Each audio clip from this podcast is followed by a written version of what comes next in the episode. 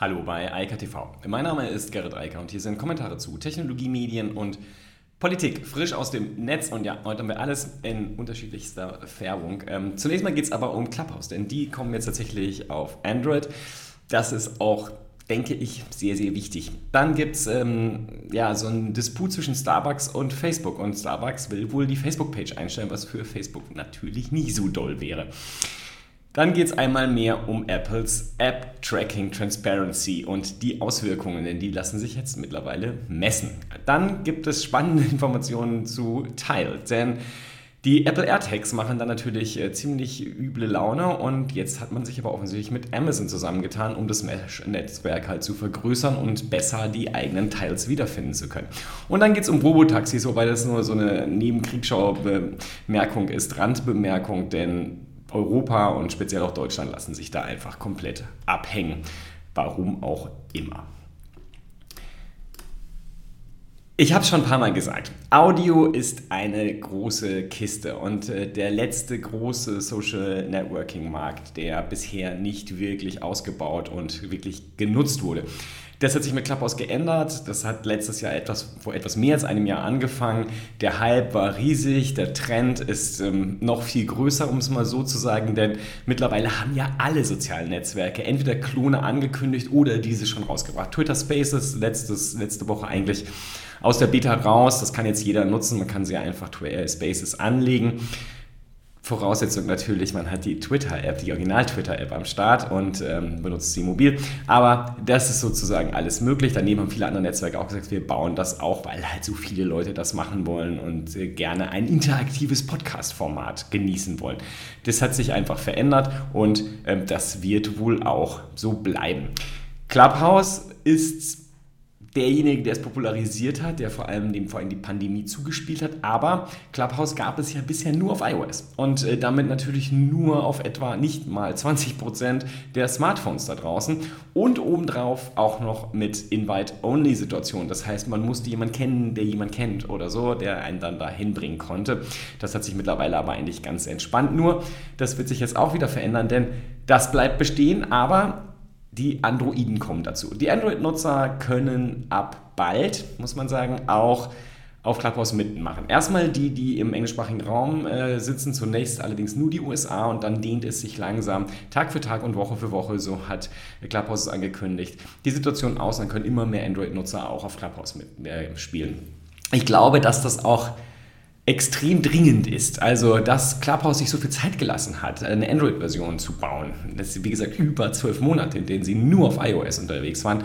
Das war vermutlich nicht klug. Denn dadurch, dass jetzt dieser Hype entstanden ist und so viele andere aufgesprungen sind, sind sie jetzt auf einmal ganz hinten dran, weil die anderen natürlich schon verfügbar sind. Twitter Spaces kann ich seit dem Start, also seit der Beta und jetzt auch seit der quasi dem Public, äh, ähm, der Public-Situation, kann ich die auf jedem Smartphone benutzen, egal ob iOS oder halt Android. Und das sorgt natürlich für eine viel größere Akzeptanz, ein viel größeres potenzielles ähm, Volumen an Menschen, die das nutzen können.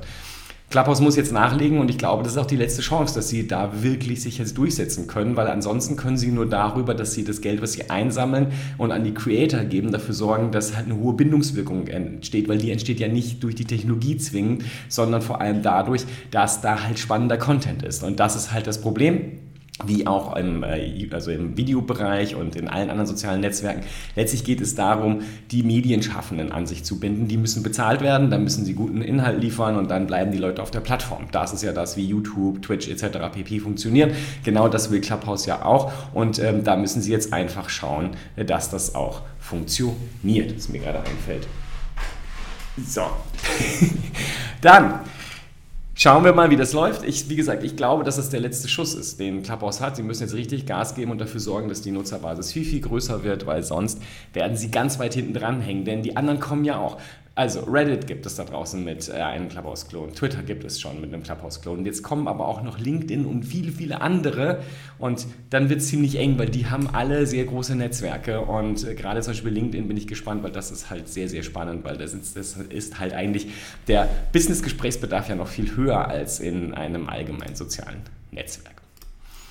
Ja, und wenn wir bei sozialen Netzwerken sind, sind wir natürlich bei Facebook und die haben wohl ganz massive Probleme mit Starbucks. Das ist, sind zum Beispiel, also sind zumindest äh, E-Mails bekannt geworden von Facebook-Mitarbeitern, die mit den Starbucks-Mitarbeitern kommunizieren. Und das Problem ist, Starbucks hat sehr mit Hasskommentaren zu kämpfen. Ob die jetzt begründet sind oder nicht, spielt an der Stelle gar keinen, äh, macht gar keinen Unterschied. Punkt und Fakt ist jedenfalls, für Starbucks die Situation unangenehm. Sie haben auch keine Lust mehr, dass ihre Mitarbeiter sich die ganze Zeit mit diesen Hasskommentaren beschäftigen müssen. Und überlegen, halt die Facebook-Page einzustellen. Das wäre dann sozusagen der organische Teil dessen, was äh, Starbucks an Facebook-Marketing, also Social-Media-Marketing macht. Nur die Frage ist, wie viel Werbung kaufen Sie dann auf der Plattform noch ein? Denn der, da ist die Situation ja nicht anders. Es ist ja sozusagen die Kommentarsituation im Zweifel nicht viel besser. Und für Facebook ist es natürlich sehr unangenehm, wenn so eine große äh, Brand geht, die halt auch einen sehr hohen Bekanntheitsgrad hat und halt natürlich auch sehr viel Werbegeld dort ausgibt und sagt, Jungs, es macht keinen Spaß, auf eurer Plattform zu spielen, weil ähm, da ist die Stimmung echt verdorben. Und das ist natürlich für Facebook keine gute Signalwirkung, denn wenn Starbucks geht, gehen vielleicht auch andere. Auf jeden Fall ist da jetzt ein Druck entstanden, mit dem Facebook sich beschäftigen muss. Etwas, was schon seit Jahren auch in der Diskussion ist. Die Werbetreibenden haben keine Lust auf diese Art der Kommunikation, die dort stattfindet. Und natürlich kann man auch sagen, das liegt natürlich auch manchmal ein bisschen an den Unternehmen. Ähm, nichtsdestotrotz ist es dafür die Plattform wichtig, dort dafür zu sorgen, dass das einigermaßen gut funktioniert. Denn ansonsten werden die Werbetreibenden weggehen. Ähm, wobei man natürlich auch sehen muss, natürlich macht Starbucks sehr viel Werbung, aber Kleinvieh macht in diesem Fall natürlich viel, viel mehr Mist. Den größten Teil der Werbegelder geben kleine Einzelhändler, Fachhändler, allerlei Online-Shops aus, ob große oder kleine, vor allem kleine, die zusammen dann zu den enormen Erlösen beitragen, die Facebook und übrigens auch Google einnehmen. Die großen Marken machen auch in dem Gesamtvolumen des globalen Werbekuchens nur so ein kleines bisschen aus. Es sind die vielen, vielen Kleinen, die äh, den Werbekuchen wirklich aufblähen und groß machen. Ja, Werbung. Die App Tracking Transparency von Apple, die ist ja mit 14.5 gekommen und es ist ja so, die muss man ja auch noch einschalten. Also, es ist so, wenn man äh, iOS 14.5 installiert, dann ist einfach das gesamte Tracking aus. So, und da muss man das aktivieren, dass man es graduell einstellen will ich hatte ja schon gesagt, und es gab ja auch schon Studien dazu, das wird nicht so häufig passieren. Und jetzt gibt es halt auch Zahlen, äh, zumindest schon aus den USA und auch ein bisschen aus der Welt. 4% in den USA schalten dieses Tracking ein. Und ganz ehrlich, ich würde gerne mal jemanden kennenlernen, der das macht, um zu verstehen, warum er das tut. Weil welchen Vorteil hat man dadurch, äh, sich von irgendeiner App tracken zu lassen? Weiß ich nicht. Ähm, also genauer gesagt, sich durch Facebook oder Google tracken zu lassen, denn das ist ja das, was wirklich passiert. Ich weiß nicht, welchen Vorteil das bringt. Ähm, vielleicht gibt es irgendwelche Apps, die sonst nicht zugänglich sind, so wie das heute auch bei einigen Zeitungen ja auch der Fall ist, dass man, wenn man nicht die komplette, die Hose runterlässt und sich überwachen lässt äh, durch äh, Springer oder Bertelsmann oder Zeit und andere, dann kann man halt nicht mehr lesen oder sehen oder sonst was tun. Vielleicht machen einige Apps das auch schon so. Ich weiß es nicht. Jedenfalls im Moment ist die Situation so, 96% sagen, nö, ich will mich nicht mehr tracken lassen. Das war auch meine Prognose, weil wie gesagt, es gibt zumindest mir bekannt keinen guten Grund, warum man das tun sollte. Wer das weiß, bitte mal unten drunter kommentieren, denn ähm, ich habe das noch nicht so richtig verstanden, wieso jemand freiwillig sagen soll, bitte, bitte track mich. Also ich bin gespannt, was da das Modell sein soll, um die Nutzer davon zu überzeugen, dass man ja vor allem will nicht, dass man durch die App, die man benutzt, getrackt wird, sondern durch Dritte, ähm, damit die dann personalisierte Werbung ausstrahlen können. Keine Ahnung, weiß ich nicht. Ähm, bin gespannt, wer das äh, schon mal gesehen hat oder wer das selbst gemacht hat und selbst dieses Tracking halt wieder einschaltet. Also im Moment jedenfalls die Situation, die, die auch prognostiziert worden ist und die ich persönlich auch sehr naheliegend halte. Natürlich schaltet das niemand ein, natürlich bleibt das Tracking aus, natürlich ist das für Facebook, Google und Co. eine absolute Katastrophe, denn damit ist die Zeit der personalisierten, also der individuell personalisierten Tracking-Vorgänge vorbei und sie müssen Alternativen suchen. Das versucht Google ja zum Beispiel mit Flock, nur da ziehen halt weder die anderen Browserhersteller mit noch WordPress, was sehr, sehr viele Websites einsetzen und damit das ganze Spiel dann auch, ähm, naja, ad absurdum führen. Denn auch die Integration in Chrome reicht dann halt nicht mehr. Und ähm, ja, ziemlich schwierig. Anyway, ich bin gespannt, wie das weitergeht. Ich glaube, dass das eine sehr, sehr gute Entwicklung ist. Und ich wünsche mir noch viel mehr solcher Entwicklungen von Apple. Ähm, von Google bei Android ist das nicht richtig zu erwarten. Also ähm, Google hat überhaupt kein Interesse daran, sich selbst äh, den Boden unter den Füßen wegzuziehen. Insofern, warum sollten sie das tun? Die verdienen halt über 90 Prozent ihres äh, Umsatzes und auch Profits mit Werbung. Das ist bei Apple halt ein bisschen anders. Denen ist das ziemlich gleichgültig, ob äh, die anderen da was verdienen oder nicht. Deshalb werden sie im Moment halt auch ziemlich angefeindet, insbesondere ja von Mark Zuckerberg, der das ja zu einer persönlichen Sache gemacht hat naja, er muss sich halt einfach vielleicht auch mal fragen, ob sein Geschäftsmodell da ganz sauber ist. AirTags, das ist ja das, was jetzt, äh, seitdem die Dinger draußen sind, äh, wie wild gehypt wird. Ähm, ich sehe bisher immer noch nur einen einzigen Nutzungszweck für die Dinger. Ähm, das ist das, wenn man ein Haustier hat, also vor allem Katze, Hund, ja, die da draußen ähm, dann im Zweifel mal weglaufen können und man gerne wissen möchte, wo die sind wenn ich so ein Tier hätte, würde ich dem definitiv so ein AirTag dran äh, tackern, denn da draußen gibt es halt über eine Milliarde Geräte, iOS, macOS etc., die dann das Tier suchen, wenn es fehlt und man das dann leicht wiederfinden kann. Das ist natürlich eine mega gute Funktion. Aber ansonsten, das Einzige, was ich persönlich ab und zu suche, ist mein Telefon. Aber das kann ich ja schon seit immer mit äh, der iPhone-Finden-Funktion da wiederfinden. Insofern ich weiß nicht, wo ich so ein AirTag dran machen sollte. Hm, es gibt ja auch, das, äh, das ist ganz nett, also die, ähm, es gibt so ein böses Meme, das sagt, wenn du an deine teure Tasche dann auch noch einen teuren AirTag, beziehungsweise genau gesagt den, den ähm, Hermes äh, Taschen, also AirTag-Halter dran machst, dann machst du nur das Diebesgut noch wertvoller, denn den AirTag schmeißt man weg und äh, dann kann man den, ähm, diesen Aufhänger auch noch mitverkaufen ja, böse. Also jedenfalls, ich sehe den Anwendungsfall einfach nicht, der Use Case. Auch da bitte mal unten drunter kommentieren, wer die Dinger wofür nutzt. Also außer Haustiere, das verstehe ich natürlich sofort. Ähm, ist beim Vogel ein bisschen schwierig, aber bei allen, die ein bisschen größer sind, den kann man das einfach mit ans Halsband hängen und das ist natürlich eine geile Funktion, weil dann kann man immer nachvollziehen, wo die sind. Bei einer Katze fände ich schon per se interessant zu sehen, wo die sich so herbewegt. Ja? Also allein deshalb würde ich dann aus reiner Neugier die Katze überwachen, aber wenn ein Tier halt wegläuft, ist es halt auch ganz nett, das dann wiederfinden zu können, ähm, ohne größere Probleme. Und insofern, da ist natürlich der Use Case gegeben und ich glaube, dass das auch der äh, also auch ein Riesenmarkt ist. Ja? Also wir reden ja über zig Millionen Katzen allein hier in Deutschland, von Europa und der Welt ganz äh, zu schweigen. Und ich glaube, dass denen häufig demnächst so ein AirTag um den Hals hängen wird. Ähm, das ist, glaube ich, recht naheliegend. Worum es aber hier eigentlich geht, sorry, zurück, weg vom Use Case hin zu, äh, zu der Marktsituation. Teil war ja eigentlich der große oder vorherige Anbieter von diesen Geräten. Das Problem ist nur, da muss man diese Teil-App installieren, das hat niemand und damit ist dieses Mesh-Netzwerk, um dann Sachen wiederzufinden, natürlich winzig. Also nicht über eine Milliarde iOS und macOS-Geräte, die ständig an sind und nach irgendwelchen Geräten suchen können, wenn die als verloren gemeldet sind oder gesucht werden sondern halt nur die, die auch in diesem Mesh-Netzwerk drin sind. Das funktioniert dann teilweise ganz gut in irgendwelchen Städten etc., aber ist halt eingeschränkt. Und das weiß Teil natürlich auch. Teil hat, ähm, ich hatte das ja auch hier schon gesagt, zum Beispiel auch den Vorteil, dass man mit dem Teil das Telefon finden kann. Das ist für mich auch ein interessanter Use Case, denn das liegt ja manchmal irgendwo, wo man vergessen hat, das abgelegt zu haben, man mit den AirPods rumrennt und äh, dann gar nicht mehr weiß, wo das Telefon eigentlich geblieben ist. Aber das Mesh-Netzwerk ist halt so klein im Verhältnis zu iOS äh, und ähm, also den AirTags und deshalb hat man jetzt mit Amazon eine Partnerschaft äh, begonnen und damit ist das Mesh-Netzwerk natürlich jetzt sehr, sehr groß geworden, denn die ganzen Fire-Geräte, ähm, Kindle etc., pp, die sind natürlich genauso weit verbreitet. Ich weiß nicht, wie viele Geräte das dann da tatsächlich sind, aber ich glaube, das sollte ausreichen, um dann mit Apple sinnvoll in einen Wettbewerb treten zu können. Damit ist der Wettbewerbsnachteil, den Teil hatte, vermutlich weg und äh, das ist natürlich eine gute Situation für den Gesamtmarkt. Für den Use Case, den ich immer noch suche, hat das natürlich weiterhin keine Änderung, aber vielleicht finde ich irgendwann noch einen Use Case für mich und möchte dann auch sowas haben. Ich muss ganz ehrlich sagen, ich bleibe dann mit hoher Wahrscheinlichkeit in dem Apple-Ökosystem. Letzte Sache, ich habe gesagt, nur ganz kurz, weil hier hinter mir diese rosanen Stieren sind übrigens die Sonne, die ähm, ja jetzt endlich da ist. Wir haben jetzt Frühling, also nachdem der Winter ja sich äh, auf geradezu Ewigkeiten ausgedehnt hat, bis in den Mai hinein, gefühlt zumindest, ist ja jetzt warm. Gestern war es sogar schon sommerlich warm mit 27 Grad, aber jetzt wird es ja langsam. Ähm, dafür habe ich jetzt hier wieder diese Videoprobleme. Jetzt mit zu viel Licht, zu viel Licht ist ja ein echtes Problem. so, Robotaxis. Ähm, das ist eigentlich eine echt traurige Geschichte. Also Heise hat eine, eine ganze Artikelserie und da kam jetzt sozusagen ein Artikel, der sich jetzt damit beschäftigt, wie denn eigentlich die Wettbewerbssituation aussieht. Denn tatsächlich, die Dinger werden ja eigentlich vor allem, also nicht nur, aber vor allem in einem Staat getestet und das ist Kalifornien. Warum ist das so?